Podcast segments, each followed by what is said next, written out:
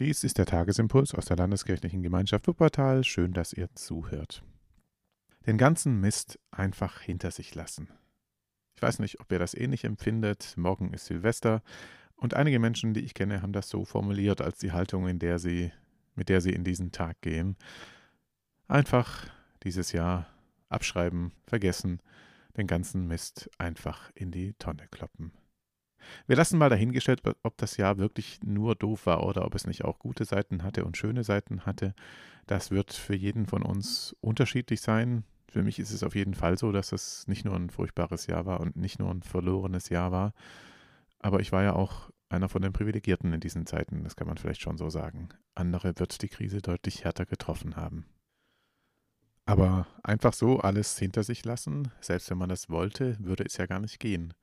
Zum einen ist Corona ja noch nicht vorbei, auch wenn jetzt äh, die ersten Menschen geimpft sind und immer mehr geimpft werden. Es wird ja eine ganz schöne Weile dauern und es wird ja Folgen geben von diesem Jahr, die uns auch noch beschäftigen.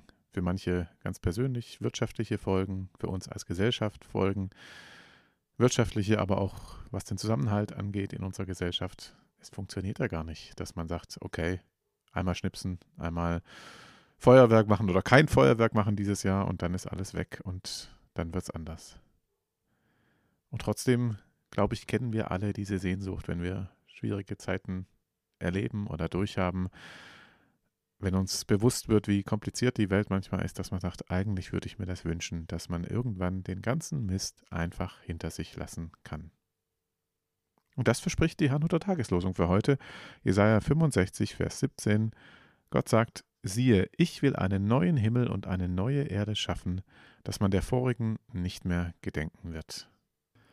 Das ist die Hoffnung der Christen. Es kommt die Zeit, da wird das wahr und es ist wirklich so, dass man den ganzen Mist einfach hinter sich lassen kann.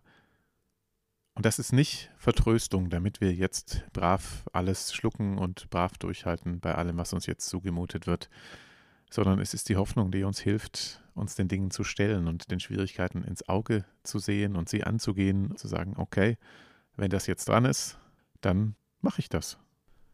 Und es geht ja gar nicht nur um uns dabei, um mich und um euch, sondern es sind ja andere, die noch viel dramatischere Dinge erleben und noch viel, viel größere Nöte und viel größeres Leiden erleben jeden Tag, als wir uns überhaupt vorstellen können.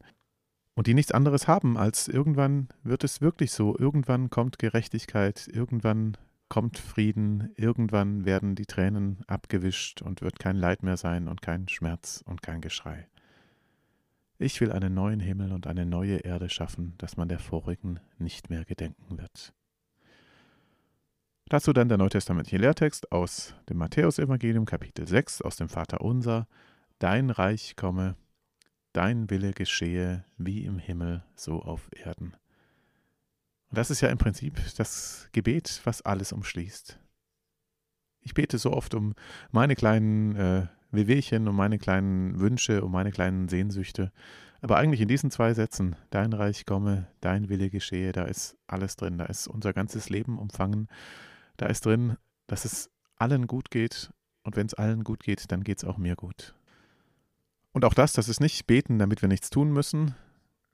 Diese Bitte, das umfasst viel mehr, als wir jemals tun und erreichen könnten und viel mehr auch, als wir erbeten könnten. Der alte Luther sagt in seiner Erklärung dazu, das Reich Gottes kommt von selber und ohne unser Zutun, aber wir beten, dass es auch zu uns komme, und es kommt ja auch zu uns, nicht weil wir so schön und so fleißig darum gebetet haben, sondern auch zu uns kommt es letztlich von selber und als Geschenk von Gott. Und trotzdem beten wir darum und wir beten darum, um uns daran zu erinnern, dass der ganze Mist, den wir hinter uns lassen wollen, dass er nicht mit einem Schnipsen weg ist, aber dass er nicht das letzte Wort hat. Es kommt noch was danach, es kommt noch was anderes. Gott sagt, ich will einen neuen Himmel und eine neue Erde schaffen, dass man der vorigen nicht mehr gedenken wird. Und der Friede Gottes, der höher ist als alle Vernunft, bewahre unsere Herzen und Sinne in Christus Jesus. Amen.